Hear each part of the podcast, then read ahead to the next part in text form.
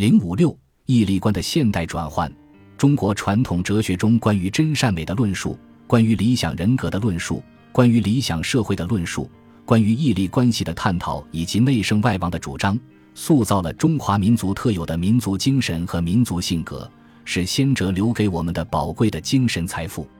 随着历史的发展，传统价值观中的某些内容已不符合现代社会的要求，但是。我们可以对之加以批判的继承，使之实现现代转换，仍然可以重新发挥积极的价值导向作用。重义轻利心结，重义轻利的提法却有片面性。平时而论，义与利不是对立的，而是统一的。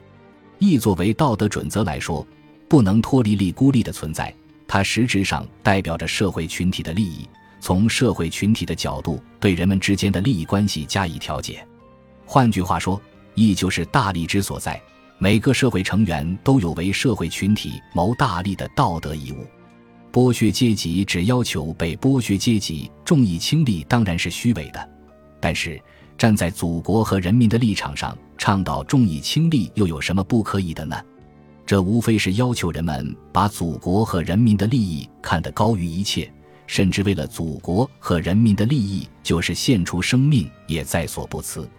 民族英雄岳飞、文天祥都可以说是这种意义上重义轻利的楷模，他们的英名彪炳史册，千秋万代受到人们的仰慕。在今天，每一个共产党员都应当树立党和国家的利益高于一切、党的原则高于一切的观念。这种观念同重义轻利的原则并不矛盾。在今天，实行重义轻利原则，当然不是要求人们完全放弃个人利益，而是要求人们在个人利益与整体利益发生冲突时，义无反顾地牺牲个人利益，维护整体利益。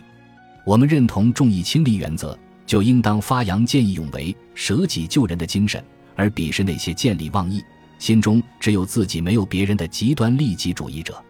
存理灭欲心结。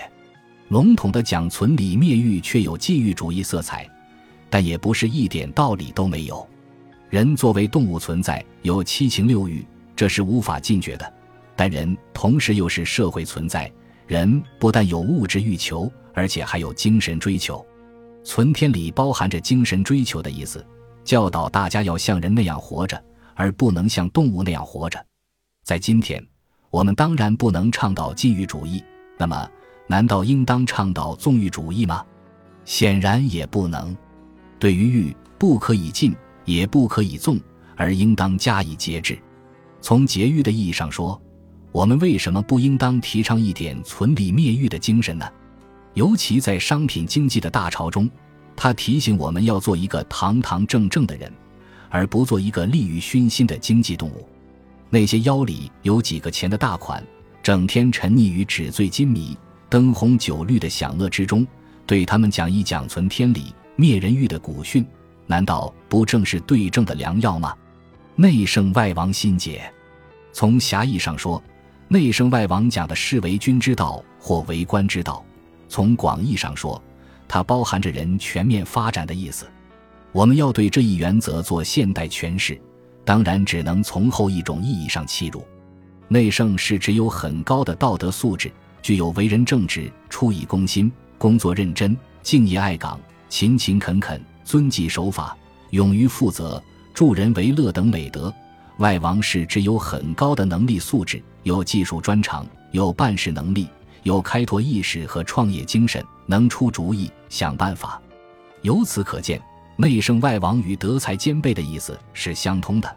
这难道不应当成为我们的用人路线吗？内圣外王的操作模式，既提出道德素质方面的要求，也提出能力素质方面的要求，对于我们的教育事业也有指导意义。